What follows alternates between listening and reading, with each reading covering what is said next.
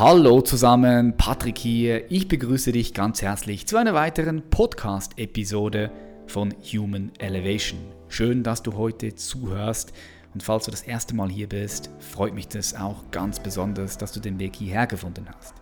Hier kriegst du inspirierenden und unzensierten Content, der dich stärkt und der deine Perspektiven und dein Bewusstsein erweitert. Jede Idee, jeden Gedanken von unseren Gästen findet hier nämlich auch seinen Raum und Platz. Alles ist unzensiert, alles ist real. Ich freue mich auf den heutigen Podcast-Gast, denn heute dreht sich alles um Blockchain, Bitcoin, aber vor allem interessiert mich, wie Dr. Julian Hosp in nur zwölf Jahren 100 Millionen Euro gemacht hat. Wenn dich das auch interessiert, dann unbedingt heute mit dabei bleiben. Falls du Julian noch nicht kennst, hier eine kurze Bio. Julian war fast 10 Jahre lang Profi-Kitesurfer und gehörte zu den Top 10 der Welt. 2011 schrieb er das Nummer 1 Fachliteraturbuch namens Kite Trictionary. Nach seiner Highschool-Zeit in Nashville, Tennessee, USA, verfolgte er sein Medizinstudium in Innsbruck. Nach dem Abschluss arbeitete er kurze Zeit als Unfallchirurg, doch entschloss er sich, seinen unternehmerischen Träumen nachzugehen und zog nach Asien. 2015 veröffentlichte er seine damalige Erlebnisse mit dem Bestseller 25 Geschichten für mein jüngeres Ich, gefolgt von dem 30-Tage-Programm Grenzenlos erfolgreich im Jahr 2017. Im Dezember 2017 veröffentlichte er seinen weiteren Bestseller Kryptowährungen Bitcoin, Ethereum, Blockchain, ICOs und Co. einfach erklärt worauf er im Jahr 2018 seinen nächsten Bestseller Blockchain 2.0 weit mehr als nur Bitcoin einfach erklärt folgte. 2019 veröffentlichte er seinen jüngsten Bestseller Das Time Horizon Prinzip. Du siehst, viele Bücher geschrieben, aber es geht weiter. 2015 wurde er Co-Founder eines Blockchain-Startups, das 2017 einen der größten ICOs durchführte. Julian wurde außerdem zu einem der einflussreichsten Blockchain- und Kryptowährungsexperten der Welt ernannt. Unter anderem ist er auch als Berater im Bereich Blockchain für Arbeitsgruppen des Europäischen Parlaments in Brüssel tätig.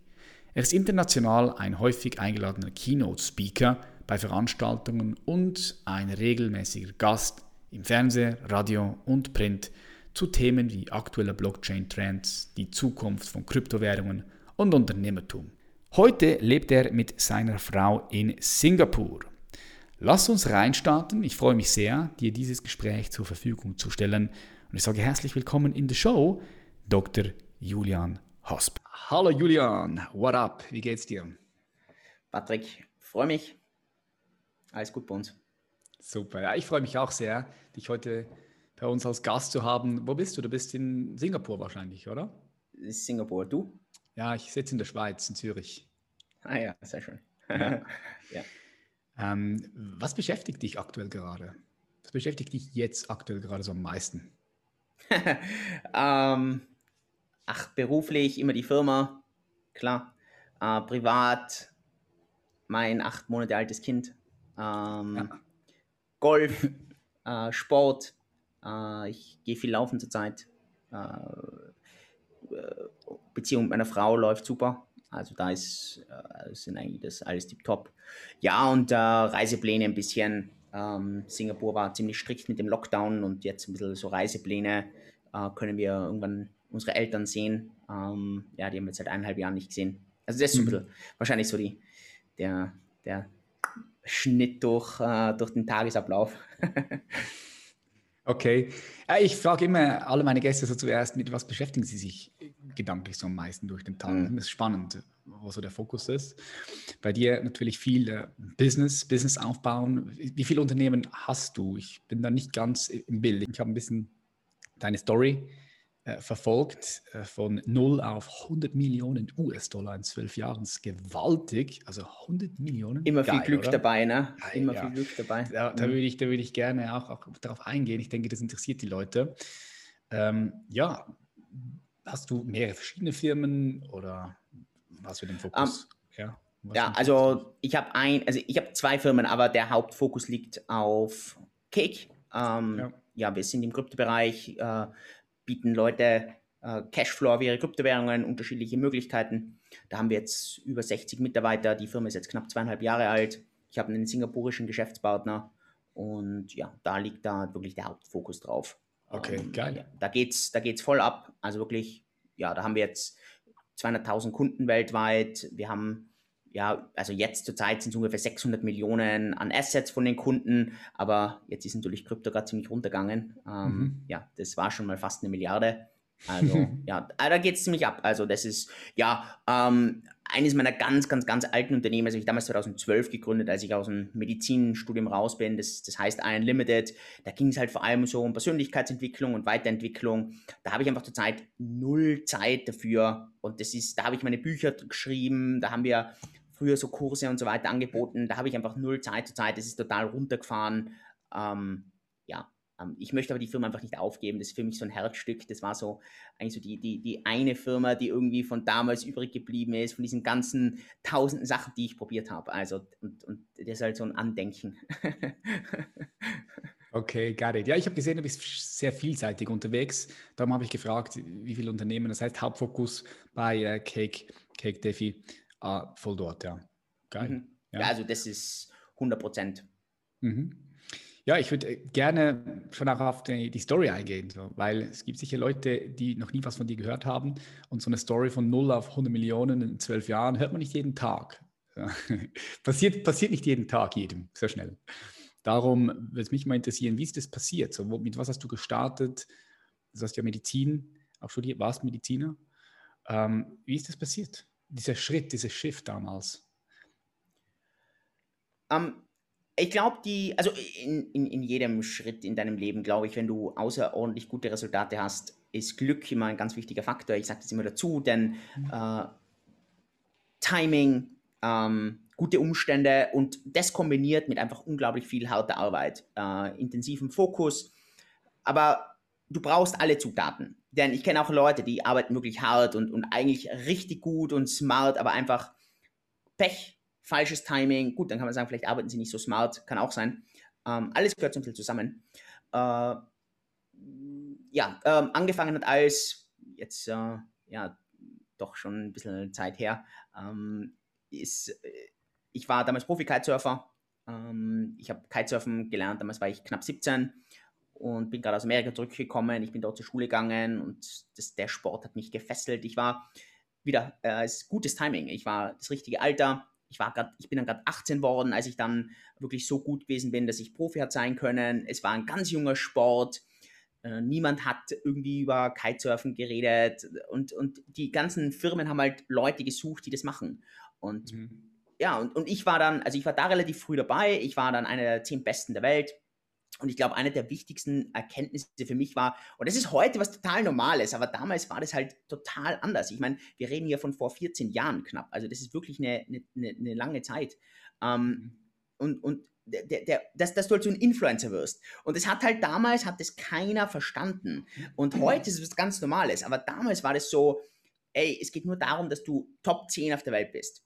Und dann hat ein, ein Mentor zu mir gesagt, und das ist ein Schweizer aus Basel, und ja. der hat zu mir gesagt, Julian, es ist total wurscht, wie gut du bist. Was die Firmen brauchen, ist Umsatz. Wenn du den Firmen Umsatz bringst, dann kriegst du so viel Geld, wie du das nur träumen kannst. Und das war für mich so ein, so ein Gedankensprung, den habe ich einfach gemerkt, den habe ich davor nicht gehabt und dann plötzlich habe ich den gehabt. Und dann hat mein Fokus ein bisschen geschiftet. Ich habe dann nicht mehr auf mein Weltcup-Ranking geschaut, ich habe ganz andere Sachen gemacht, viel mehr Travel Stories, also so, was heute halt die, die Influencer sowieso machen, oder? Und das war halt damals total neu. Es gab ja damals auch kein Instagram und, und kein Facebook, das war halt alles noch nicht da. Aha. Und ja, und ich habe dann einen eigenen Blog gehabt und habe das dort alles immer dokumentiert und halt so die ganzen Berichte über die Kites und ja, und so hat das alles angefangen. Und ich glaube, dass das halt immer so, ja, ich glaube, dass das halt total wichtig ist, wenn du, also wenn, wenn jemand zu mir sagt, ey, ich würde gern 100.000 Euro im Jahr verdienen, ja, dann der einfachste ist, du bringst jemanden mehr als 100.000 Euro an Wert.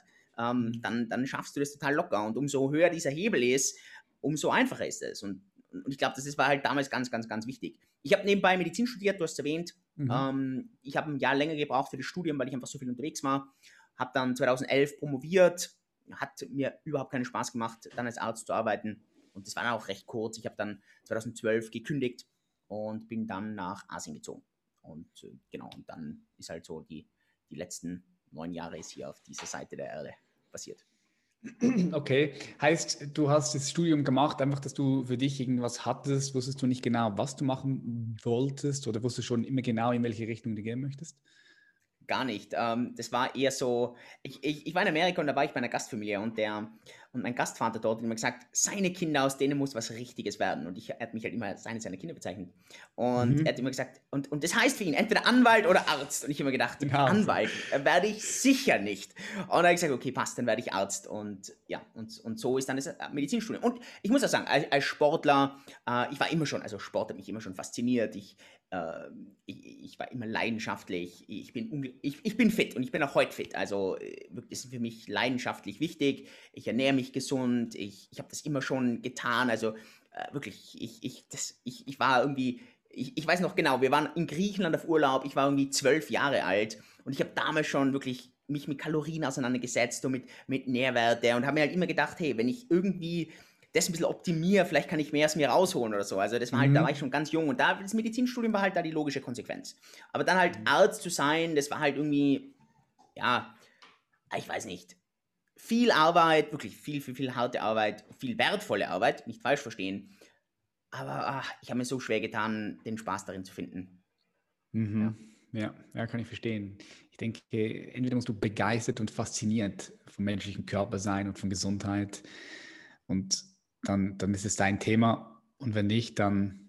Dann, dann, Na, dann ich glaube noch mal viel weiter, weil ich denke schon, dass ich das auch bin. Ich ja. glaube, das ist der Fehler. Der Fehler ist, wenn du das viel zu viel hast, dann ist der Arzt nichts für dich, weil der Arztberuf ist eher, dass du ja wirklich mit dem Patienten viel zu tun hast. Da kümmerst du dich, da, da geht es um ganz, ganz, ganz andere Sachen.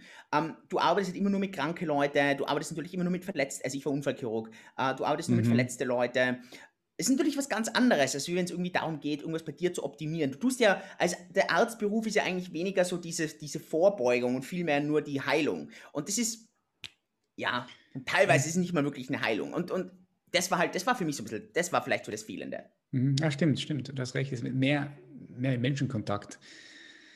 Ja. Dann warst du also dort Profi im Kitesurfen was ja heute auch ein riesiger Boom ist. Überall. Ich höre von all meinen Freunden, hey, ich fange an zu Kitesurfen. So, ich gehe mal davon aus, du warst eine, eine noch der, der ersten, vor 14 Jahren, oder? So. Ey, ich war einer so der ersten. Ich habe Kitesurf Dictionary geschrieben. Das ist das, das ist die Kitesurf-Bibel. Heute noch. Ja, heute nee. noch. Also das ist das meistverkaufte Kitesurf-Buch äh, in weiß ich nicht wie vielen Sprachen. Ja. Was hat, was hat dich daran fasziniert? Was ist das Spannende an Kitesurfen? Wenn du jetzt, jetzt so runterbrechen war, müsstest. Ähm, also ich bin generell sehr gut in Sport. Ähm, ich tue mir, also es gibt wenig Sportarten, wo ich nicht, wo, wo, wenn Leute mich sehen, die nicht sagen, ey, boah, da bist du echt talentiert. Fußball ist eine der wenigen, wo ich überhaupt kein Talent dafür habe. Mhm. Aber sonst alles, was so Hand-Augen-Koordination hat, als so Bewegungskoordination, da bin ich unglaublich talentiert. Das weiß ich, weil ich das einfach immer schon geliebt habe. Und bei Kitesurfen ist für mich einfach sehr viel zusammengekommen. Ich habe zum Beispiel ich war eigentlich relativ gut, äh, richtig guter Snowboarder auch, Skifahrer. Was mich damals ein bisschen abgeschreckt hat, war einfach die harte Oberfläche und mhm. einfach viele Verletzungen. Und das war halt immer so ein bisschen, das war vielleicht so der, der negative Beigeschmack irgendwie, dass ich mir gedacht habe, weißt du, wenn ich das richtig pushen will, dann, geh, dann, dann spiele ich viel zu sehr mit meinem Leben oder mit meiner Gesundheit. Und das wollte ich irgendwie nie. Und für mich hat es irgendwie so ein bisschen, und, und Windsurfen, ich, ich habe Windsurfen können, aber das war für mich immer so klobig, das war irgendwie so, ja, da, da hat für mich so dieses, Fliegen und so gefehlt. Ähm, mein Onkel ist querschnittsgelähmt durch einen Paraglide-Unfall, also das war für ja. mich auch immer so ein bisschen, da habe ich auch immer so einen Respekt davor gehabt. Und irgendwie war halt Kitesurfen irgendwie so der perfekte Mix aus allem. Du hast absolute Bewegungskontrolle braucht, du konntest 50 Meter springen, äh, 20 Meter hoch, 100 Meter weit, unglaublich schnell, aber du hast am Ende, klar, Wasser kann hart sein, aber es ist nicht es ist nicht harter Boden, sondern es ist immer noch mhm. Wasser. Mhm. Und, und plötzlich waren halt viele, viele Dinge vielleicht zusammen und das hat halt unglaublich Spaß gemacht. Ich war von der ersten Sekunde, hat mir der Sport, wirklich von der ersten Sekunde hat mir der, ist mir der Sport gelegen. Ich konnte von der ersten Sekunde irgendwie, ja, das war ganz natürlich für mich. Und ja, also ich weiß noch, es war so interessant, ich habe zum Gardasee äh, gelernt und da war dann, äh, da war halt einer, der hat sich total schwer getan. Und ich habe zu ihm gesagt, hey, darf ich bitte einfach mal probieren? Ich möchte es einfach mal probieren. Er so, hey, da, da, da, da sterben Leute, mit denen musst du total aufpassen. Und der, der hat so richtig gelitten, oder? Und, und ich bin da halt hin und ey, ich bin halt von der ersten Sekunde lief das und der, der war total frustriert, oder? Der hat gemeint, ich, ich, ich verarsche den, dass ich das eigentlich alles schon kann. Also ich, nein, ich war jetzt das erste Mal. Der hat das nicht geglaubt.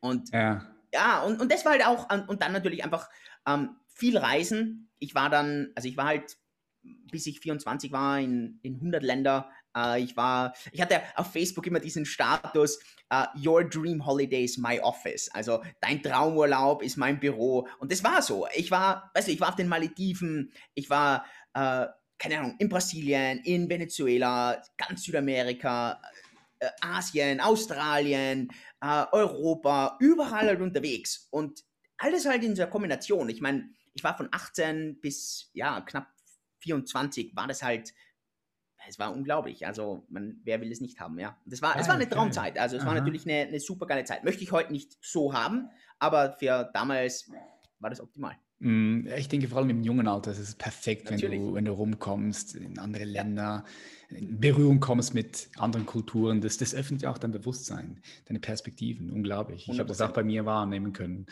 Ich weiß nicht in 100 Ländern, aber ich war schon in über 44 Ländern unterwegs, auch sehr früh, schon angefangen rumzureisen mit 16 Jahren. Und ähm, ich denke, äh, super, super wichtig für, für junge Menschen. Ja. Ja, ja und auch einfach die, die, die, neuen, also neue Leute, ähm, auch einfach mal so ein bisschen diese Ungewissheit haben, äh, sich ein bisschen auf ein Abenteuer einlassen. Ähm, mhm auch mit, mit, so neuen Situationen umkommen. Und ja, und du sagst also Kulturen, offen sein, äh, weniger diskriminieren, weniger Judgment, also weniger beurteilen oder verurteilen und einfach mal offen auf Sachen zu gehen.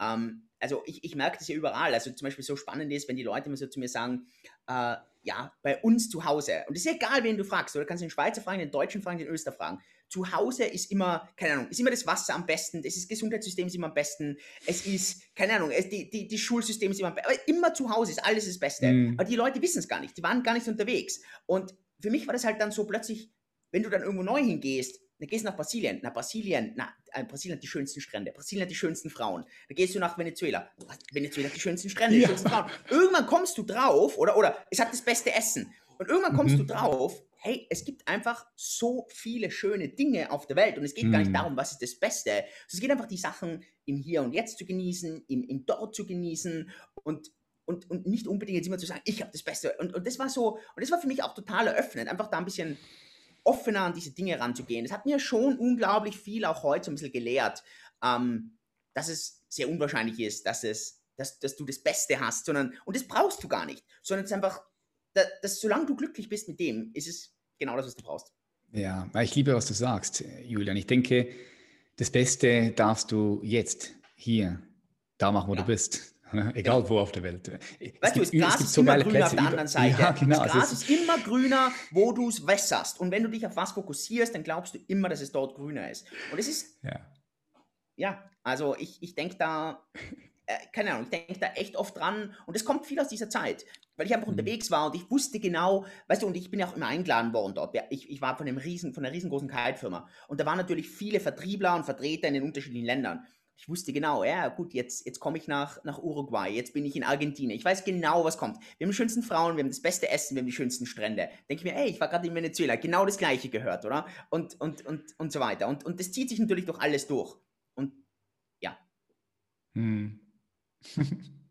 Okay, jetzt äh, lass uns da mal einsteigen. Also, du warst also da, Höhepunkt, Kitesurfen, hast Geld damit verdient, weil du anderen Firmen Wert gebracht hast, so wie du vorher gerade gesagt hast. Was warst der, der Oldschool-Influencer ohne Social Media damals? Ähm, was dann passiert? Ich gehe jetzt mal davon aus, dass die 100 Millionen Euro nicht mit dem Kitesurfen gemacht. Ähm, ich habe unglaublich gut Geld verdienen gelernt als Kitesurfer. Ähm, ich habe auch recht gut sparen gelernt. Ich war schon relativ sparsam, trotz, also für das junge Alter. Was ich einfach nicht verstanden habe damals noch, ist, das Geld zu vermehren, Geld in die Arbeit zu schicken. Und ich habe sofort bei meinen ersten Versuchen mit Aktien, Immobilien, habe ich sofort mein ganzes Geld in den Sand gesetzt. Das waren über 80.000 Euro und das war halt damals mit äh, 22 und eben, äh, ja, war dann halt äh, relativ äh, ja, war, eine, war ein sehr dram dramatisches Erlebnis für mich, weil mhm. ich für das natürlich sehr hart gearbeitet habe, ähm, gespart gehabt habe. Ähm, ich, war vier Jahre Kitesurfer und habe mir gedacht, okay, ähm, für mich war das dann schon so ein ziemlicher Niederschlag. Ähm, der Knackpunkt war halt einfach, Gott sei Dank ist mir das so früh dann eigentlich passiert, weil ich dann für mich einfach so ein paar ja, Gedankenprozesse ähm, geändert habe. Und ich hatte immer wieder äh, einer meiner Mentoren eben aus Basel, der war halt so unglaublich wichtig in dem Prozess. Erstens mal, weil er, der war Multi, Multi, Multimillionär oder ist Multi, Multi, Multi, Multi Multimillionär damals schon. Und der hätte mir damals ohne weiteres das Geld geben können. Und ich war dann, ich war sogar 10.000 Euro dann in Schulden, weil ich gehebelt habe und dann so viel in Schulden war. Und er hätte mir damals die 10.000 Euro geben können. Und das hat er nicht getan. Und das war damals für mich sehr verletzend, mhm. weil ich mir gedacht habe, warum, wenn der jetzt Millionen hat, warum gibt er mir nicht die 10.000? Es würde alle meine Probleme lösen. Mhm. Das Problem ist, es löst nicht mein Problem. Es löst ein Symptom, aber nicht das Problem. Und das ist so fundamental in der Medizin, oder? Du kannst das Symptom lösen, aber es kommt immer wieder zurück, wenn du das Problem nicht löst. Und das Problem habe ich verstanden, das musste ich ändern. Und das war einfach ein Denken, das war eine Gier, das war eine emotionale Entscheidung. Und das war für mich damals so massiv und es war ist so tief in mir drin heute, dass ich einfach merke, dass eines der wichtigsten Dinge, gerade wenn es um Geld geht, aber um viele Sachen, andere Sachen auch, die, die wichtigste Frage ist nicht, was solltest du jetzt tun? Die wichtigste Frage ist, wie kriege ich die Emotionen raus? Was musst du jetzt tun, um die Emotionen rauszukriegen? Und das ist für Entscheidungen in diesen High-Pressure-Szenarien, in, in, wenn es um Geld geht, wenn es um natürlich auch um Beziehungen geht, wenn es um alle Sachen geht, was einfach unglaublich tief drin sitzen, emotional sind. Die Frage ist nicht, was musst du tun? Die erste Frage ist, wie kriege ich die Emotionen raus?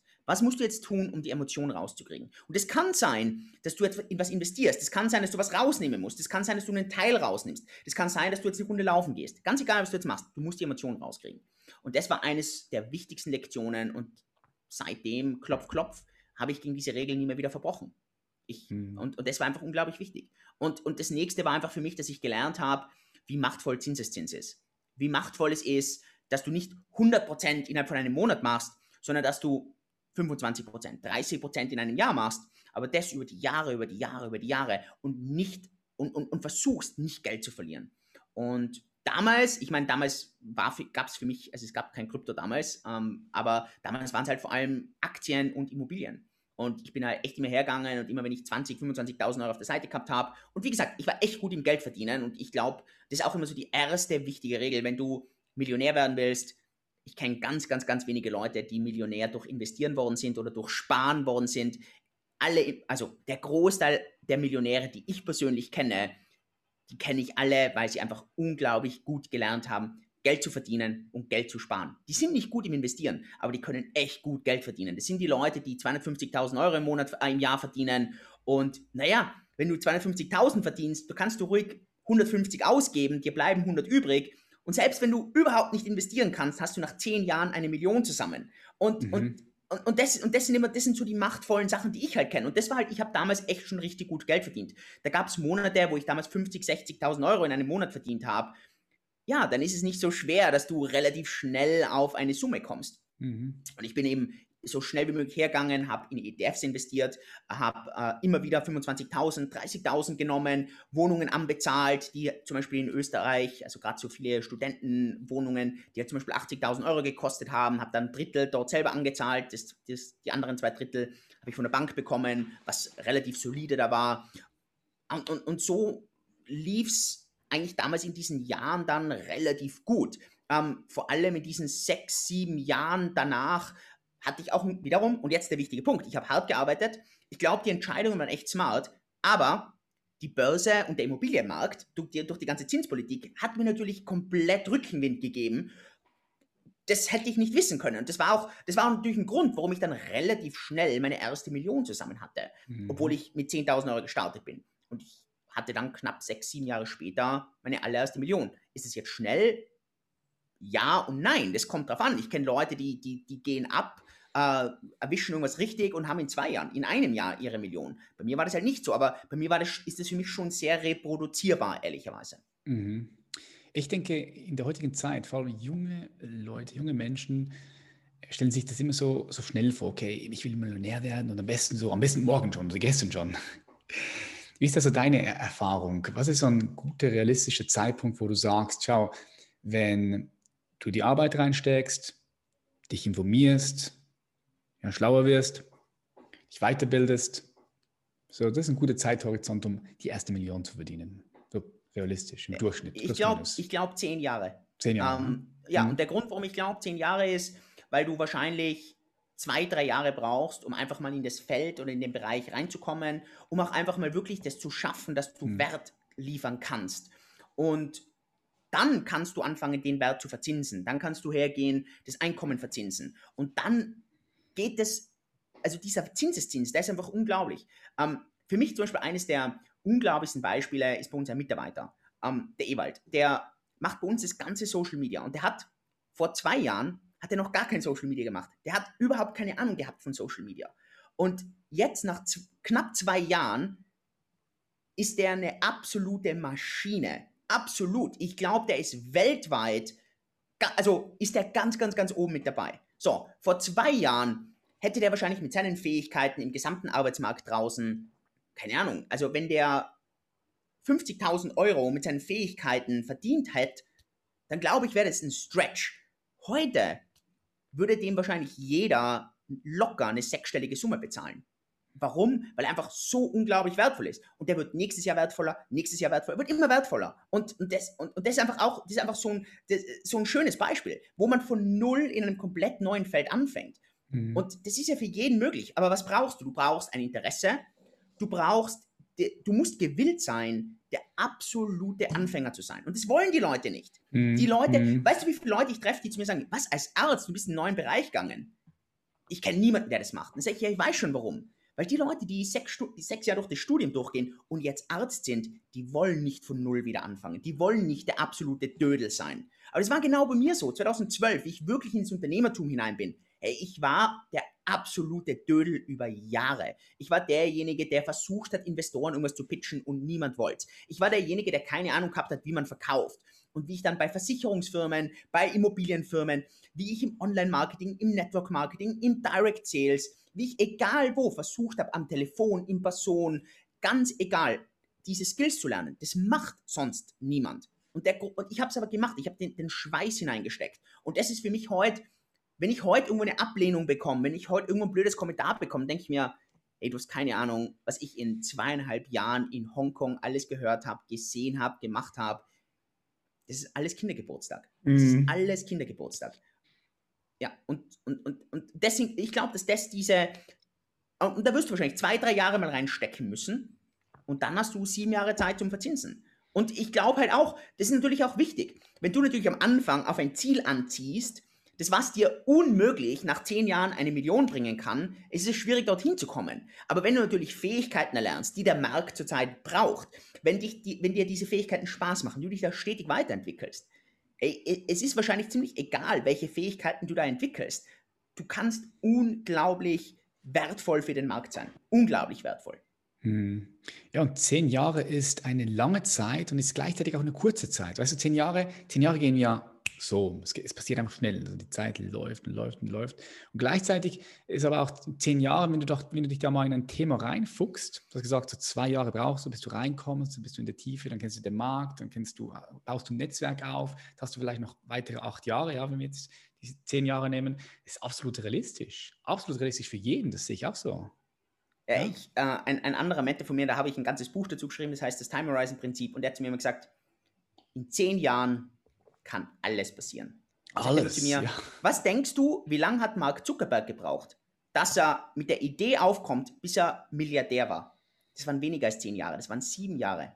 Und das ist bei ganz, ganz, ganz vielen Sachen. Es ist absolut unglaublich zu, einfach, egal was du jetzt machst, super Sportler, wenn die anfangen mit dem Sport, bis die dann richtig, richtig gut werden, da ist bei ganz, ganz, ganz vielen, das sind ungefähr zehn Jahre, das hängt natürlich auch von der Zeit ein bisschen ab, hängt auch vom Sport so ein bisschen ab, aber das ist bei total vielen und das ist ganz, ganz, ganz interessant und deshalb, ähm, ja, deswegen sehe ich diese zehn Jahre als, als super realistisch. Klar, du mhm. kannst es, und das will ich nicht ausschließen, du kannst es deutlich schneller machen, du kannst es deutlich langsamer machen. Ich denke, wenn du die zehn Jahre anziehst, ja, hoffentlich schaffst du schneller. Ähm, aber ich glaube, es ist super gefährlich, wenn du sagst, in drei Jahren muss ich Millionär sein also bei mir, ich war damals 22, ich hatte damals immer so das, den, den Traum, dass ich mit, mit, mit, mit 30, also acht Jahre später, wollte ich immer 250.000 Euro haben. Der Grund 250, das war so eine Milchmädchenrechnung, weil ich immer gedacht habe, ja, ähm, ich kann mir ja 10% pro Jahr in Zinsen kann ich kriegen, das sind 25.000 pro Jahr, das sind 2.000 Euro pro Monat, oh, also wenn ich jetzt keine Steuern bezahle, wow, fantastisch, mit 2.000 Euro pro Monat kann ich perfekt leben. Hm. Das war immer so das Ziel und dann, und, und, und dann, wie gesagt, dann ging es halt total schnell. Ähm, also das, das, das, und ich war dann mit 29 Millionär. Also mhm. ein Jahr weniger als ursprüngliches Ziel und viermal so viel Kapital. Nice. Was hat dann dazu geführt, dass du auf, auf 10, 15, 20, 30, 40, 50 Millionen gekommen bist? Hat, ich gehe jetzt mal davon aus, dass auch was mit, den, mit Krypto zu tun. Hast du dann einen richtigen Riecher gehabt? Ähm, richtiger Riecher vielleicht. Ähm, das war ähm, 2014 dann.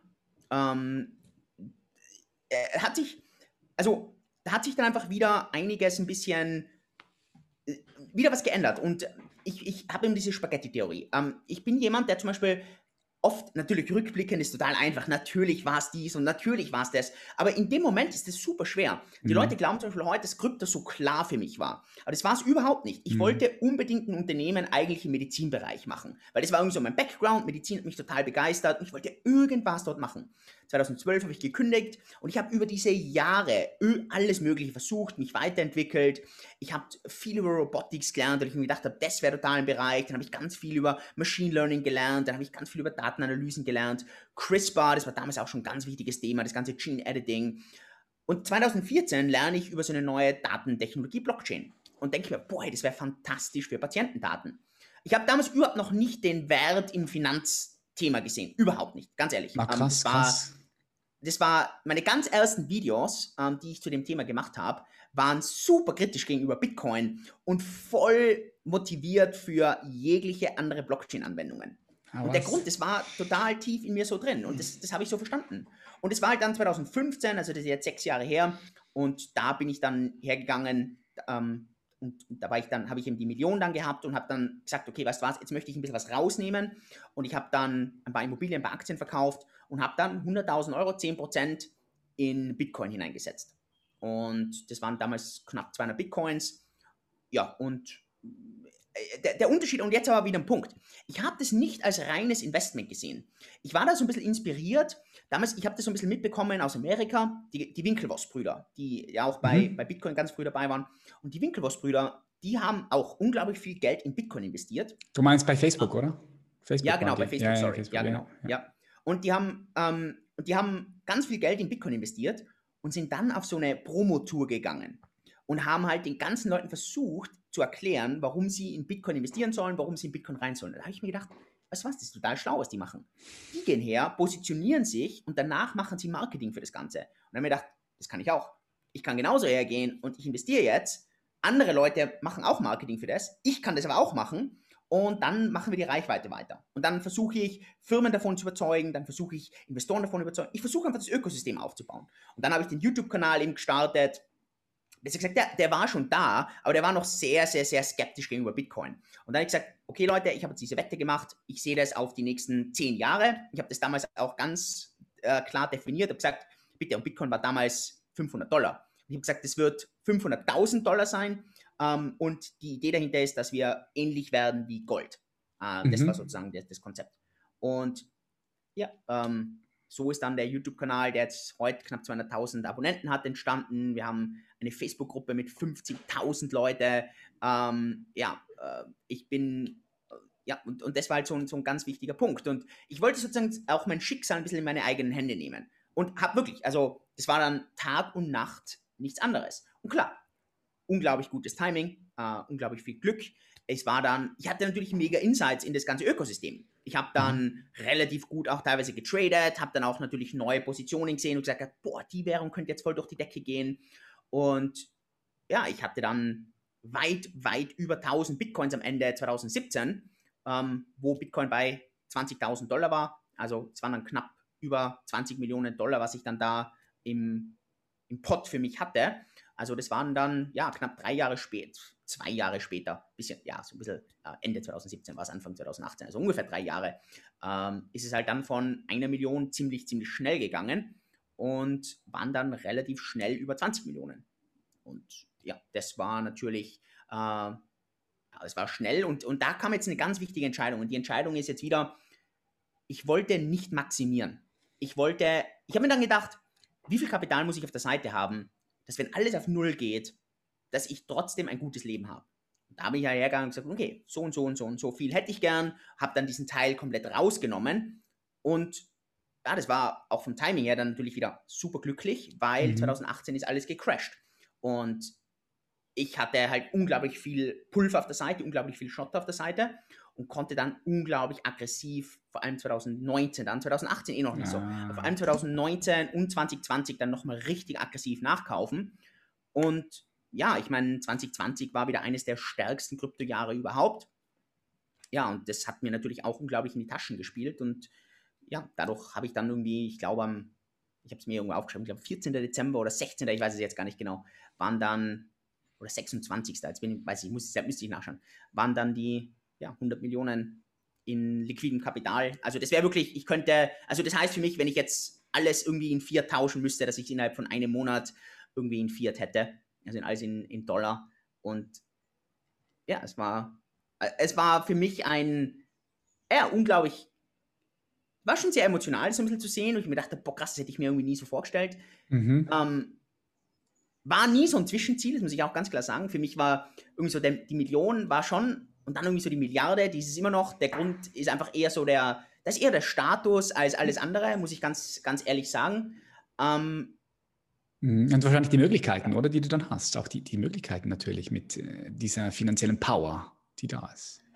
Ähm, ich lebe zurzeit absolut unter, also unter den, äh, also unter den Möglichkeiten, glaube ich. Ähm, also ich bin, ich, ich lebe super. Also klar, wenn du jetzt hergehst und sagst, du hast jetzt ein durchschnittliches Einkommen, dann lebe ich natürlich überdurchschnittlich. Aber wenn du jetzt hergehst und sagst, du kannst da aus, keine Ahnung, 100 Millionen selbst mit ganz wenig, sagen wir mal 4, 5 Millionen im Jahr locker rausholen. Also reden wir da von 300, 400.000 Euro locker im Monat. Äh, brauche ich nicht mal ein Zehntel davon. Ähm, und klar, das ist ja, wenn ihr jetzt sagt, ich brauche 25.000 Euro im Monat, dann ist es natürlich verdammt viel Geld für jemanden, verstehe ich schon. Aber ist jetzt in Bezug, was es ist, das ist nicht mal ein Zehntel. Mhm. Ähm, ja, da, also da ist jetzt auch noch über, ich, ich bin auch nicht jemand, der jetzt da irgendwie so den, den finanziellen Fokus auf das hat, das habe ich gar nicht. Für mich ist zurzeit wirklich der, also wenn ich so den, den Fokus, und das war auch so die Eingangsfrage, wenn ich so ein bisschen für mich ist unglaublich wichtig, was wir hier mit meiner, mit, mit, mit meiner Firma machen, aus dem simplen Grund, weil ich bin in meiner vergangenen Firma von meinen Geschäftspartnern einfach ziemlich böse übers Ohr gehauen worden und ich konnte irgendwie nicht fertig machen, das, was ich fertig machen wollte. Und mir ist es unglaublich wichtig, einfach auch den Leuten zu zeigen, dass, dass wir das können und, und, und was hätte es sein können. Mhm. Und ich glaube, das ist, das ist einfach auch so dieser Chip auf der Schulter, den man sozusagen einfach den Leuten, also dass man es den Leuten äh, zeigen will. Und das ist mir unglaublich wichtig. Ähm, und auch dieser Traum, einfach, das ist wirklich auch so ein Traum, ein Unternehmen zu bauen, das ein Unicorn ist. Also das mhm. mal mindestens eine Milliarde wert ist. Ähm, und nochmal, da geht es gar nicht so um die Milliarde, sondern geht es einfach wirklich viel mehr, das zu können, ähm, den Wert der Gemeinschaft zu liefern. Weil ich meine, ein Unternehmen wird nicht einfach eine Milliarde wert einfach so, sondern du brauchst unglaublichen Wert für ganz, ganz, ganz viele Leute. Und ja, ich glaube, dass das so, also so, so, ein wirklicher Drang ist und das ist nicht unbedingt jetzt so die, die, die unbedingt die finanzielle Motivation jetzt da. Mhm. Klar, geil, man, geil. also will ich jetzt nicht abgeben, aber äh, ja, äh, ist jetzt ja. nicht der, der Antrieb. Es sind ein paar Fragen hochgekommen. Also, was mich interessiert ist, wenn du so auf dein Portfolio schaust und du siehst ja so 100 Millionen, du hast gesagt, es war sehr emotional. Also was hat das in diesem Moment mit dir gemacht? Wie, wie, kann man, wie kann sich jede Frau, jeder Mann, der hier zuhört, sich das vorstellen? So, okay, 100 Millionen, du denkst so, wow, geil, jetzt habe ich es geschafft. Was ist, was ist da passiert? Was hat das mit dir gemacht? Ich, ich track nicht, also ich, ich track nicht Tag für Tag oder Woche für Woche mein, mein Portfolio, sondern es ist wirklich mhm. so, ähm, damals. In diesem Moment, in diesem Moment so. Ja, genau. 100, ja. Also das war so, der, jeder weiß, dass damals, ähm, da war halt so in der letzten Dezemberwoche, war halt so ein ziemlicher, oder letzten zwei Wochen war so ein ziemlicher Run in Bitcoin. Da haben wir gedacht, weißt du was, lass mich jetzt mal schauen, wo mein Vermögen ist. Und ich kann mich gar nicht erinnern, wann ich das davor nachgeschaut habe. Und ich habe mir auch gar nicht jetzt irgendwie so erwartet, dass wir jetzt irgendwie bei 100 Millionen stehen, sondern ich habe mir gedacht, weißt du was, äh, keine Ahnung, irgendwo. Ich habe mir gedacht, vielleicht stehen wir bei 80 oder 75 oder 95, ich wusste es nicht. Mhm. Und, und dass wir dann bei 100 Millionen stehen, das war, ich weiß nicht, da, das, da, da reflektierst du einmal und sagst du, weißt du, hey, das ist so unglaublich viel.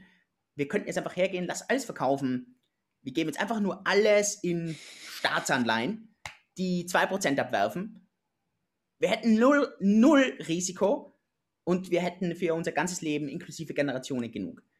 Und ja, und, und das irgendwie so, und, und das Emotionale ist dann schon irgendwie so, dass du so ein bisschen so diskutieren mit dir selber fangst, weil du sagst, okay, das, was du jetzt machst, ist das das, was du wirklich über die nächsten fünf, zehn Jahre machen willst? Weil mhm. finanzielle, finanziellen Anreiz hat es überhaupt nicht. Mhm. Ähm, und du stellst halt dann schon immer wieder so in Fragen. Und das war auch, also das war auch zum Beispiel, äh, das wissen jetzt nur recht wenige, aber in, in dem Moment, also war das für ein paar Leute ziemlich einschneidend. Wir haben dann, gerade bei Unlimited zum Beispiel, bin ich dann echt hergegangen und habe gesagt, wir schließen ein paar Produkte, wo ich dann auch ganz, ganz, ganz viel Geld proaktiv den Leuten zurückbezahlt habe, weil wir die Produkte geschlossen haben und gesagt haben, das Produkt gibt es nicht mehr und ich wollte gar keine Diskussion anfangen von, aber ich habe das ja schon bezahlt und ich will das haben und so weiter. Und da habe ich alles zurückbezahlt und das war eine wirklich rein aus dieser Überlegung auch, dass ich gesagt habe, was, also was will ich denn wirklich erreichen? Und da war für mich klar, ey, mir ist das total egal, ähm, und ich weiß auch, da habe ich zum Beispiel, wir hatten YouTube-Sponsoren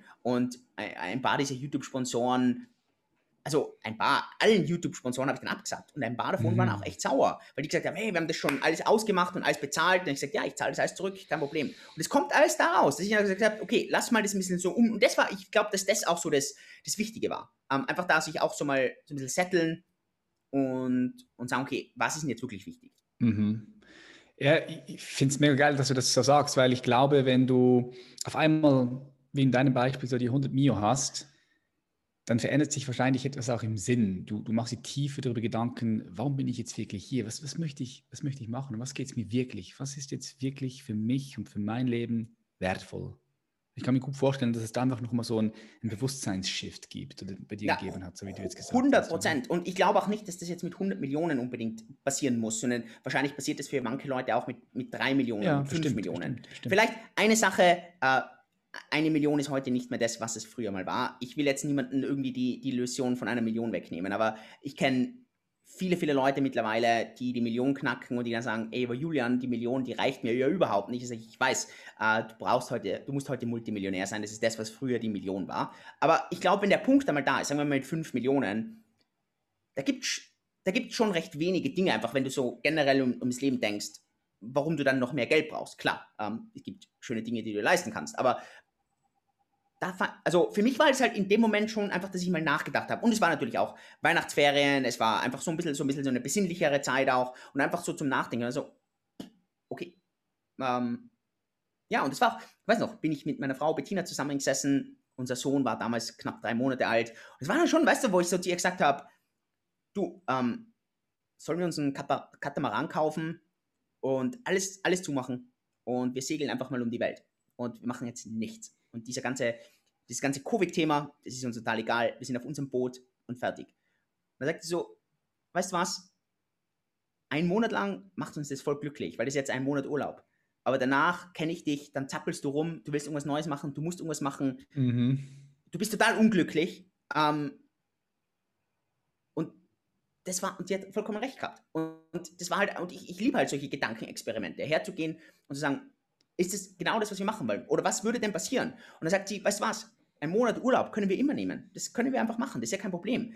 Ähm, da brauchen wir jetzt nicht alles aufgeben. Genau, und dadurch weiß ich, okay, was sind die Dinge, die ich weghaben will? Perfekt, und dann voller Fokus auf die Sachen, die mir wirklich Spaß machen. Nicht immer, klar. Ich meine, es gibt auch in meiner Firma Tage, wo ich einfach denke, äh, alles einfach Müll. Aber das ist normal. Aber im Großen und Ganzen ist, also mache ich das, ohne auf das Geld zu achten.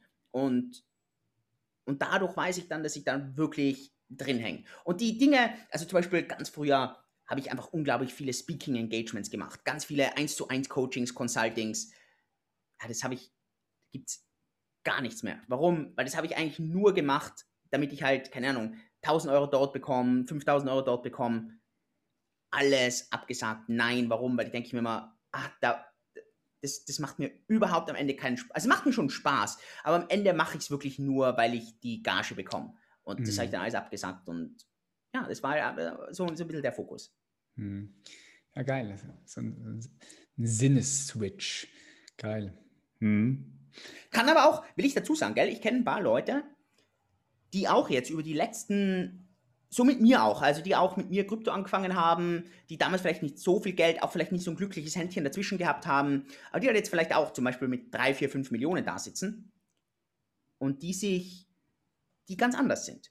Die, die, die haben das die ins Loch gefallen geschafft. sind, oder? Die sind ins Loch ja, gefallen genau. dann. Ja, kenne kenn ich auch. Kenne ich. Ich habe ähm, ein paar, ich hab paar, paar Kunden, die dann wegen dem zu mir kommen, weil sie wieder mehr Lebensfreude und Erfüllung suchen, weil die denken so, hey, jetzt, jetzt habe ich so viel Cash und, und, und, der, und der Folge dies, das, aber irgendwie, irgendwie fühle ich mich leer. Kommen zu mir.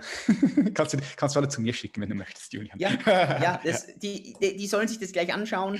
Ja gut, ein paar sprechen nur Englisch, aber die kann ich, die, die okay. sollen sich anschauen, dann sollen sie gleich sich bei dir melden. Nee, ja. weil das äh, genau das Gegenteil. Ja, also mhm. die, die haben das offensichtlich nicht einfach gefunden, diesen tieferen, diesen tieferen Sinn, Sinn für sich. Ja. Und ja, ist ganz, ganz interessant, ja.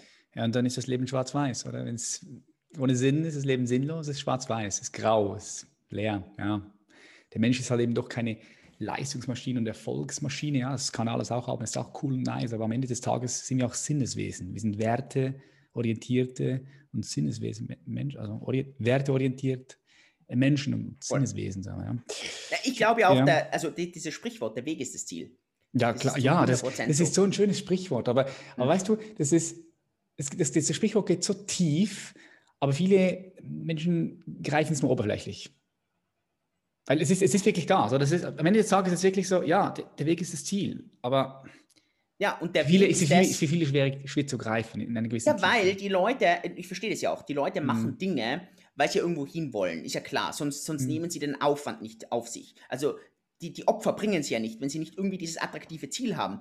Aber interessanterweise vergessen sie einfach dabei, dass es genau diese diese Opfer erbringen, durch dieses Hardship teilweise durchzugehen, äh, die Höhen und Tiefen zu erleben, dass das das ja ist, was, was, das, was das Leben ist, oder? Das Leben mhm. ist ja nicht mhm. so, das Leben ist ja genau wie das EKG, auf, ab. Dualität. Und, ganz genau. Und, und, und das verpassen, vergessen dann die Leute.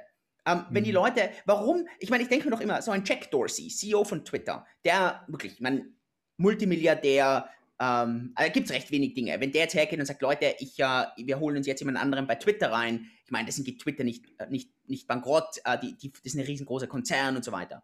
Warum geht der her und geht irgendwie zehn Tage, ich glaube in Kambodscha, in eine Höhle meditieren? Mhm. Ohne Essen, ganz viele Moskitos, hat er danach berichtet.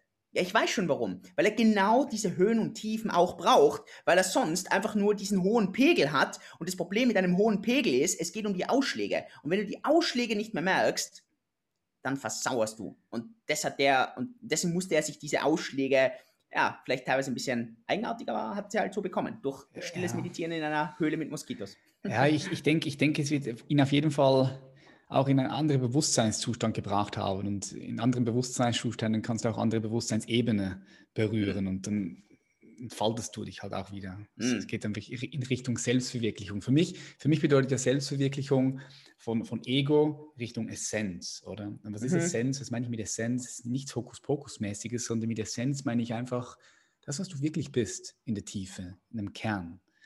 Mhm. Das, was du wirklich bist, dein wahres Selbst als universelles Selbst oder was auch immer. Ja, ähm, ja darum denke ich, diese Entwicklung geht ganz natürlich, automatisch. Ist Evolution. Individuell, aber auch kollektiv. Was mich noch interessieren würde jetzt, Julian, ich habe mir viel über deine Geschichte erzählt und ich könnte da, wir können da noch, ich merke es, wir können zwei, drei Stunden weiter quatschen, aber ich würde doch jetzt noch ein bisschen auf deine, deine Vision und deine Mission ähm, zu sprechen kommen. Du möchtest die Leute ja crypto-fit machen, möchtest die Leute aufmerksam machen auf diese Technologie und der Fall die Möglichkeiten. Und du hast ganz am Anfang angesprochen, du gar nicht erst auf Bitcoin aufmerksam geworden bist, sondern auf die Blockchain, Blockchain-Technologie. Kannst du da mal erklären, was diese Technologie ist und wie die Anwendungen aussehen könnten für diese Technologie, auch für jeden, der hier zuhört, auch für ein Unternehmen. Einfach, dass du da mal ein bisschen Kontext gibst. Normalerweise, wenn wir von Datenspeicher reden, dann haben wir immer eine zentrale Partei, eine, eine Firma, irgendjemand, der diese Daten kontrolliert. Und alle, die irgendwie Zugriff auf diese Daten wollen oder irgendwie was schreiben wollen, kontaktieren diese Partei und sagen, hey, ähm, ich würde gern was Neues eintragen oder kann ich mal bitte was abfragen? Ganz egal, ob wir jetzt irgendwie von einer Bank reden, dann kontrolliert die Bank deine Daten, in dem Fall Geld. Wenn wir von Facebook reden, reden wir dort von den Daten. Es gibt immer diese eine zentrale Partei. Und das Problem ist, sobald wir mehrere Leute hätten, dann und jeder ist verantwortlich für seine Daten, dann ist es absolutes Chaos. Weil du kannst irgendwas machen mit deinen Daten, ich mache irgendwas. Wenn wir jetzt von Geld reden, dann, und ich bin verantwortlich für mein eigenes Geld, naja, dann ist natürlich jeder Multimilliardär, weil jeder schreibt sich einfach ein paar Nullen dazu. Und dann hätte niemand das Vertrauen. Die Idee, die eine Arbeitsgruppe oder eine Einzelperson, so, weiß, so genau weiß man das nicht, 2008 gehabt hat, ist nicht irgendwie, dass diese, das ist jetzt nicht irgendwie super revolutionär sondern am 31. Oktober an Halloween hat diese Person, diese Gruppe ein White Paper veröffentlicht, super, super kurz, acht Seiten nur, wo diese Partei bestehende Bausteine genommen hat und die zusammengefügt hat. Und was diese Bausteine einfach machen, ist, dass man hergeht und sagt, okay, es darf jeder seine eigenen Daten haben. Es muss niemand jemand anderen vertrauen. Aber die Leute, die synchronisieren ihre Daten in Zeitblöcken. Und wenn ich einen neuen Dateneinsatz haben will, dann muss der von mindestens 51 Prozent in der Gemeinschaft akzeptiert werden. Wenn er akzeptiert wird, synchronisiert jeder diese Daten und jetzt kann jeder wieder an einem neuen Datenblock weiterarbeiten. Und so entstehen diese Datenblöcke oder Zeitblöcke und die werden, und das ist jetzt wieder wichtig, durch eine kryptografische Methode aneinander gekettet. Und so entstehen Datensätze, wo jeder selber seinen Datensatz hat, der ist aber synchronisiert mit allen in Zeitblöcken die Datensätze sind nicht veränderbar, weil die wurden gekettet und so entsteht das Konzept einer Blockchain. Und der Vorteil daraus ist, ich muss niemandem vertrauen, ich habe alle Daten selbst. Es kann niemand betrügen, weil es gibt niemanden, der besser ist oder weniger ist als irgendjemand anders. Es gibt einen sogenannten Algorithmus, der definiert, was darf man eigentlich in diesen Datensätzen machen, was darf man nicht machen. Und so entsteht eben eine Community, eine, eine, eine Community, die an diesen Datensätzen arbeitet. Und jetzt ist nur die Frage, was speicherst du in diesen Datensätzen? Hm. Und Satoshi, der das damals definiert hat, hat Geld äh, definiert und hat gesagt, ein, ein, ein, ein digitales Peer-to-Peer-Cash-System, mhm. wo genau darin definiert wird, wie viel Geld gibt es. Er hat das ganze Bitcoin benannt. Er hat genau definiert, wann werden diese Bitcoins ausgeschüttet, wie werden die ausgeschüttet. Ähm, er hat das komplett transparent gestaltet und ja, er erlaubt jedem den Zutritt zu diesem System. Er, er, und, und, und das war halt unglaublich faszinierend. Für mich war das ehrlicherweise nicht so faszinierend am Anfang, weil ich keinen finanziellen Background habe. Und das hat mir einfach gefehlt. Und das habe ich dann in einem Jahr so ein bisschen gelernt. Aber für mich war das halt spannend für Patientendaten, weil die Idee wäre dann, dass jeder seine eigenen Daten kontrollieren kann, seine Patientendaten. Jeder kann aber diese Daten mitbringen und kann sie zu einem Krankenhaus mitbringen und kann die dort dann entschlüsseln kurzfristig, so sieht die zum mhm. Beispiel ein Arzt, dann kann ich die wieder mitnehmen, der Arzt hat sie nicht, aber ich habe sie. Niemand hat sie sonst, niemand, niemand, niemand, kann, niemand kann sie ja. sehen. Oder du, du jeder, jeder hat sie, jeder hat sie, aber nur du kannst sie entschlüsseln. Ja, genau. Okay. Ja, genau. Und das ist die Macht, das ist genau gleich wie beim Geld. Das ist, das jeder sieht, wie viel Geld du hast, aber niemand kann es weitersenden. Und in dem Fall wäre es halt genau das Gleiche. Und das, das war mein, mein Use Case 2014. Ja. Geil. Und und, und deshalb auch wichtig, eine gute Idee zur falschen Zeit ist die falsche Idee. Mhm, ja, das so wichtig, ja. Uh, ähm, das ist Next Level, so Internet Next Level, oder? Wenn du so sehen möchtest. Ich finde das, find das sehr spannend, weil so wie du es mir jetzt gerade erzählt hast, mh, hm, wie soll ich das formulieren? Schwierig. Ja, die Frage ich ist jetzt, welche, welche Probleme löst, also immer, es muss immer was, was lösen, oder? Mhm. Und was ist jetzt der, der Nutzen von einer Blockchain? Der Nutzen ist, ist, ist für nur ein paar Sachen, das ist auch wichtig, es ist nicht für alles. Ähm, es ist zum Beispiel ganz gut für Transparenz, mhm. es ist extrem gut äh, für Privatsphäre, was komplett, was komisch ist, weil das eine geht in die eine Richtung, das ist einfach, wie man strukturiert. Es ist natürlich total wichtig für Zensurresistenz und das ist eigentlich so der Haupt-Use-Case bei Bitcoin, ist diese Zensurresistenz. Sehe ich auch so, ja. Niemand wegnehmen kann, niemand stoppen kann, es gehört dir. Ähm, ja, natürlich dieses offene System, dass jeder zukommen kann, das ist natürlich auch unglaublich wichtig. Und, und das sind einfach so mal so, so die, die unterschiedlichen Punkte. Aber zum Beispiel, wenn du etwas für Geschwindigkeit brauchst, oder wenn du etwas für Effizienz brauchst, dann kannst du sowas natürlich gar nicht verwenden, weil umso mehr Teilnehmer du hast, umso mehr musst du das Ganze synchronisieren. umso teurer wird es, umso komplexer wird es, umso langsamer wird es. Und das vergessen die Leute halt immer. Aber das ist ja auch nicht das Ziel. Ähm, wenn du etwas super schnell, effizient und billig haben willst, dann machst zentralisiert. Dann machst eine Firma und die macht es. Und es geht super schnell, weil du immer diesen zentralen Baustein hast, der sozusagen alle Informationen hat. Mhm. Bei der Blockchain ist das nicht das Ziel. Bei einer Blockchain ist beim Patienten zum Beispiel das Ziel, dass ich niemand anderen vertrauen muss. Ich habe die Daten, ich kann sie mal mitbringen und, und das ist super, aber ich kann sie auch wieder mitnehmen und ich weiß, niemand hat sie. Und es kann sie niemand stehlen und so weiter. Ähm, fantastisch. Ich brauche aber nicht die gleiche Untersuchung fünfmal in Folge machen, weil jedes unterschiedliche Krankenhaus wieder sagt, ja, aber kann ich bitte Ihren Impfpass mal sehen oder, oder kann ich bitte Ihre Blutgruppe sehen? Und jetzt muss ich schon wieder einen Test machen. Ja, ich kann es herzeigen und dann sehe ich das genau. Ja. Und mhm. bei Geld genau das Gleiche. Mhm. Was siehst du, wenn wir jetzt auf den Bitcoin zu sprechen kommen? Was für Stolpersteine siehst du da in diese Währung? Wir sprechen, man spricht immer also über, seh, über, über, über, die Energie. Ja, also ich sehe bei Bitcoin, ich glaube, dass wenn Bitcoin so bleibt, wie es ist, ist es perfekt. Ähm, es äh, ist okay. Ähm, Bitcoin hat, muss nicht verbessert werden. Wenn, er, wenn Bitcoin verbessert wird, umso besser, aber es ist für mich keine absolute Grundbedingung. Und der Grund ist, weil Bitcoin so einfach ist und so simpel ist. Bitcoin ist nicht komplex. Bitcoin hat nicht 3000 Funktionen, es hat nur eine und das ist digitales Gold. Und es ist langsam, es ist super robust, es ist absolut unzerstörbar. Es hat viele, viele Verbesserungswünsche. Es gibt ein paar für mich. Das ganze Energiethema, beziehungsweise das ganze Umweltverschmutzungsthema. Da braucht es nicht unbedingt eine Lösung, aber ich finde, es wäre super, super gut für das ganze Ökosystem und für die ganze Welt als Ganzes, wenn das gelöst wird. Hundertprozentig. Das nächste, und das ist jetzt eh integriert worden, ist auch ein bisschen mehr Privatsphäre. Das Problem, was Bitcoin hat, es ist unglaublich transparent, was einerseits gut ist, auf der anderen Seite nicht so gut, weil einfach umso größer und wichtiger es ist, umso mehr wissen die Leute alles über dich, gerade das Finanz Finanzsystem. Und da braucht Bitcoin einfach ein bisschen mehr Privatsphäre. Ähm, etwas, was zum Beispiel auch viele Leute sagen, was es braucht, es braucht ein sogenanntes zweites, eine, eine zweite Ebene obendrauf, die nicht so langsam ist, sondern die mhm. super schnell ist für Bezahlungen. Das ist das sogenannte Lightning Network, also wie so ein, so ein Blitz. Und auch für mich nicht notwendig, aber wenn das kommt, umso besser. Also ist bei allen Sachen so. Und, und das sehe ich als, ja, und, und so würde ich das auch ein bisschen beurteilen in das Ganze. Okay, du sagst, es ist nicht so privat, weil halt jeder die Transaktionen sehen kann, oder? Von dir. Ja, genau. Ja. Also es sieht jeder, also im Prinzip sieht jeder drei Sachen von zu wie viel. Und das müsste ein bisschen besser verschleiert werden, weil so kann ich halt die gesamte Geschichte rekonstruieren. Mhm. Und theoretisch, wenn ich genug Daten habe, dann weiß ich genau, wie viele Bitcoins hat der Julian, wie viele Bitcoins hat der Patrick. Und das weiß ich ganz genau. Und ja, vor allem auch das Verhalten kannst du dann auch, auch sehen. Du kannst alles einsehen. Ja. Wenn das, wenn, ja. angenommen, du würdest jetzt alles mit Bitcoins bezahlen. Aber siehst du dieses Szenario überhaupt, dass irgendwann nee. Bitcoin so. Nee, gell? Das ist es eher als Wertespeicher. Für mich ist es wie Gold. Ja. Gold in der digitalen Welt, so sehe ich es. Und für mich ist dieses Zahlen, ich tue mir da total schwer, das zu verstehen, einfach aus dem Grund, es fehlt für mich bei Bitcoin in der, in der physischen Welt, wo alles immer von Staaten kontrolliert wird, fehlt für mich immer noch dieses, ich kann mir einfach nicht vorstellen, dass ein Staat hergeht und Bitcoin als Maßeinheit nimmt.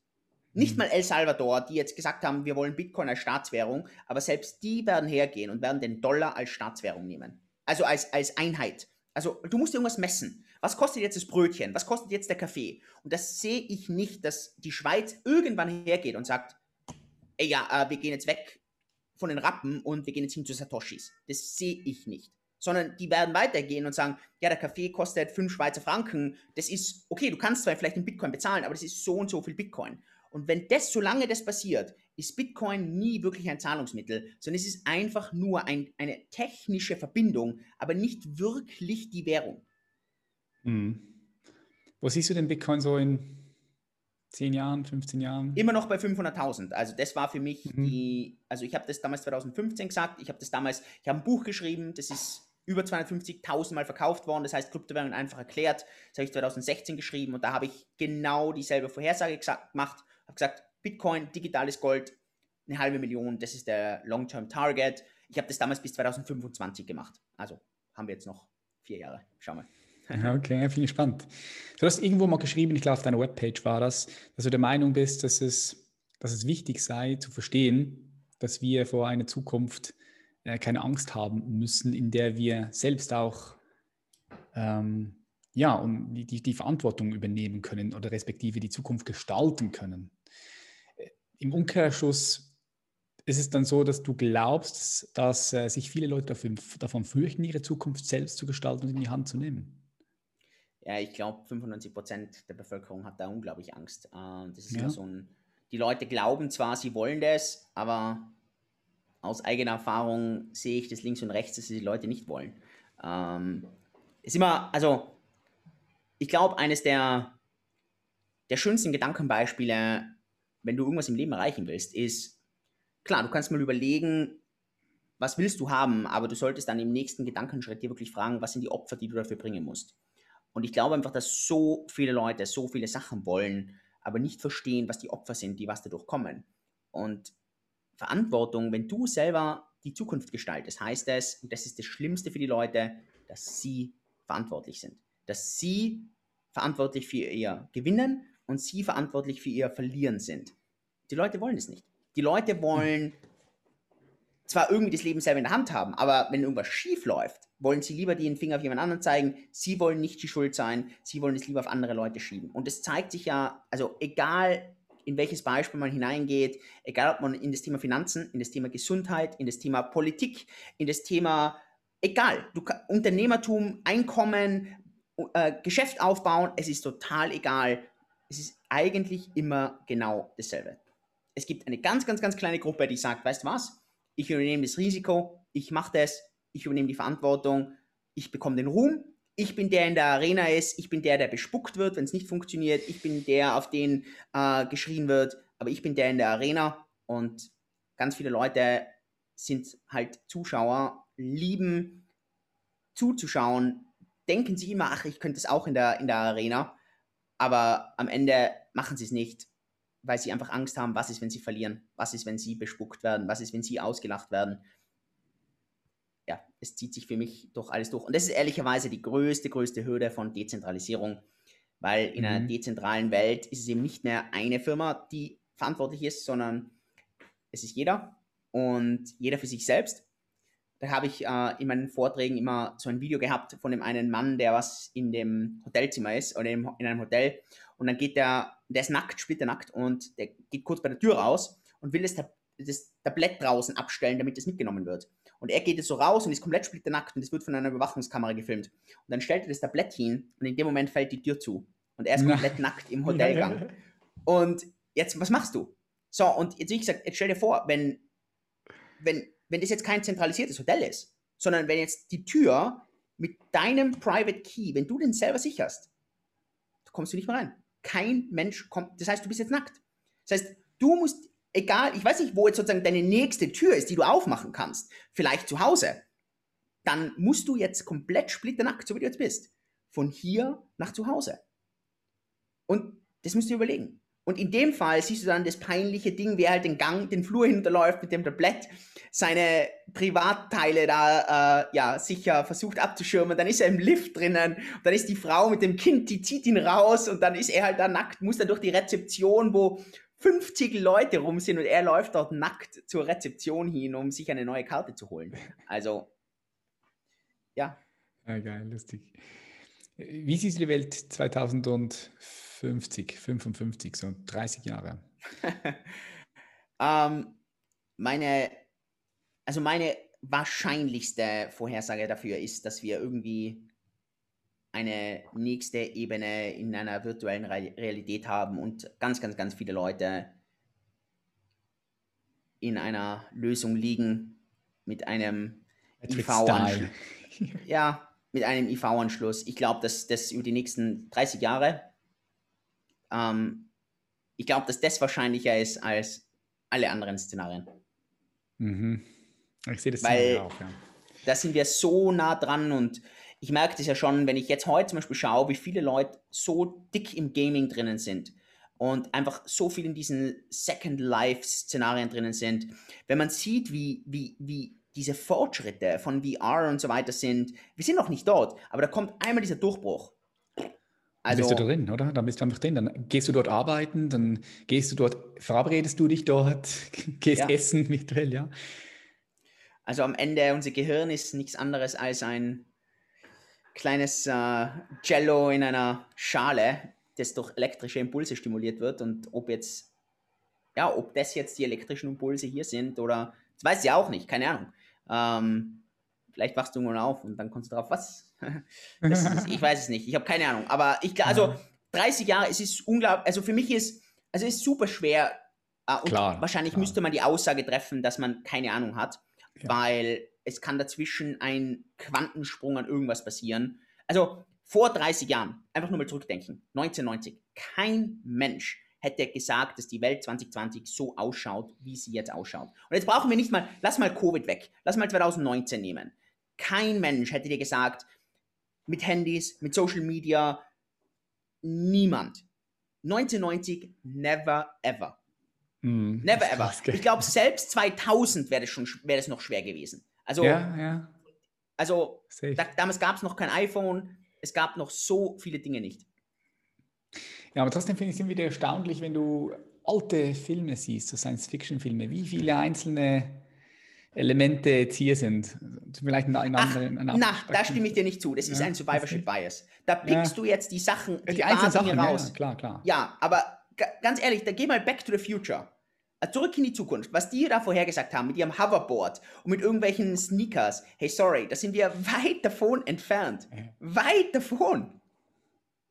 Und dann, und, und ganz, ganz, ganz viele andere Dinge gibt es einfach überhaupt nicht. Also, na, das, das stimme ich, also ich sehe genauso in diesen komplett futuristischen Filmen. Das ist komplett, also ich, ich bin ja zum Beispiel, da bin ich ganz, ganz, ganz picky, weil ich mag eigentlich solche, also ich mag nicht diese kompletten also 200, 300 Jahre in der Zukunft. Da, da tue ich, das, das mag ich nicht so gern.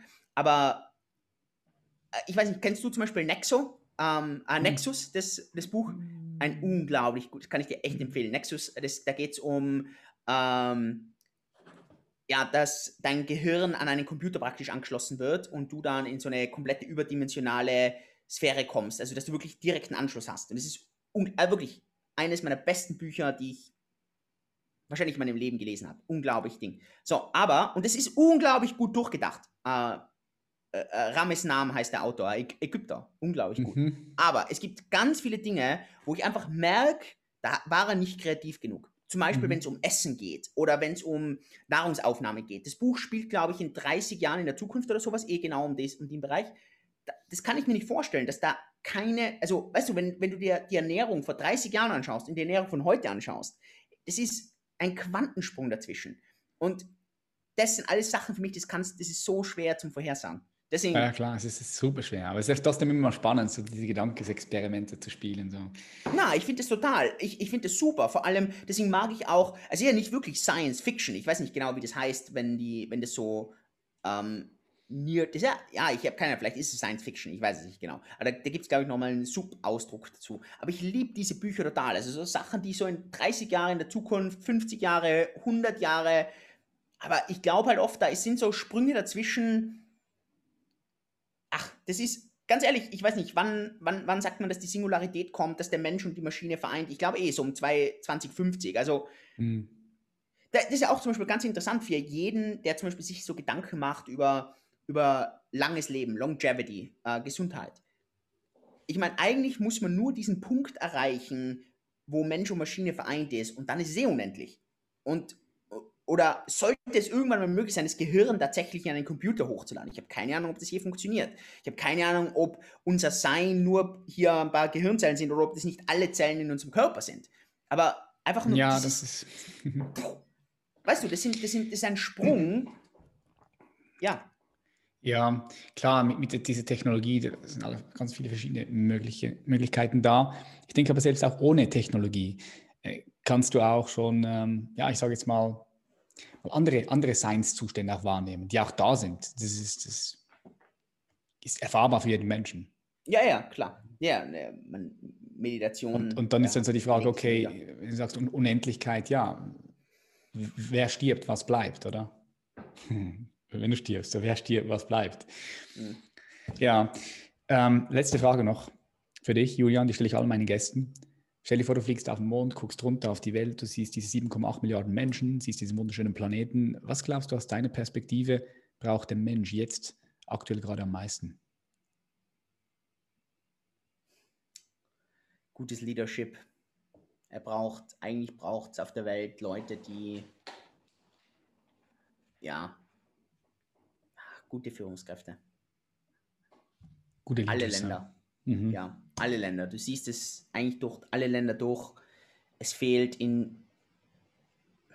Ist nicht happy mit, ja. der, mit der aktuellen Situation, so wie, wie, wie jetzt gerade umgegangen wurde. Das Problem ist, das Problem ist zurzeit werden die Leute meiner Ansicht nach einfach viel zu sehr polarisiert in allen Ländern. Ähm, es ist so leicht, die Leute nach links oder nach rechts zu schieben und ja. dort zu polarisieren.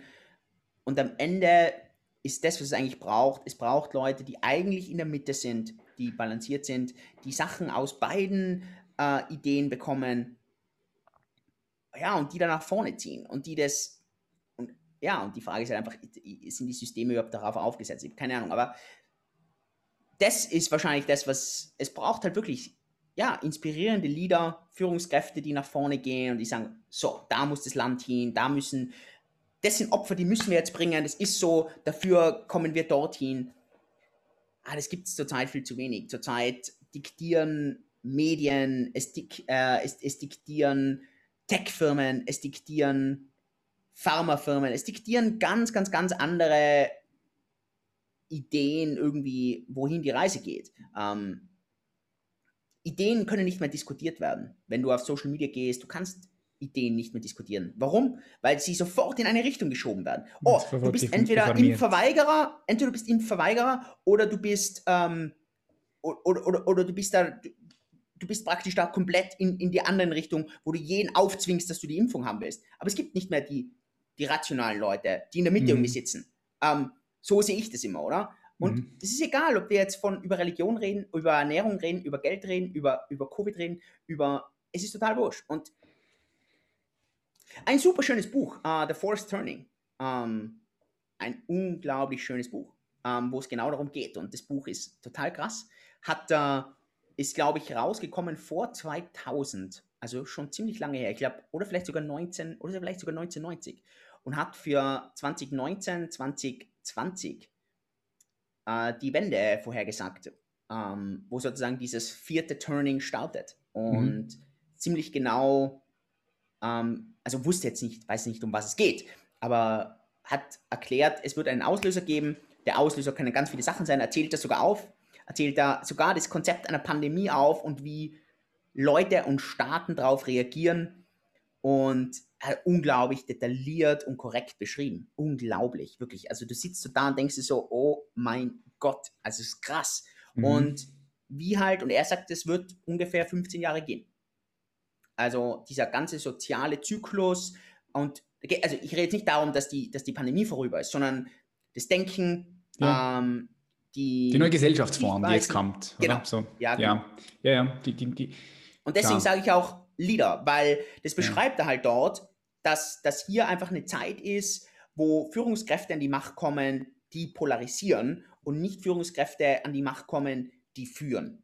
Mm, so wichtig. Das, ja, genau. Und er beschreibt es halt. Und er sagt halt auch, und der, der Grund ist, weil es uns einfach allen viel zu gut gegangen ist, weil wir alle sehr, sehr weit oben sind und weil du dann halt anfängst, viel, über viele andere Sachen dir Gedanken zu machen. Und dann brauchst du wieder einen Reset und dann gehst du wieder runter und dann kommt wieder eine Generation, da kommen wieder ganz neue Sachen an, an, an den, an, an, ans Licht. Und ja, das, deswegen die Antwort.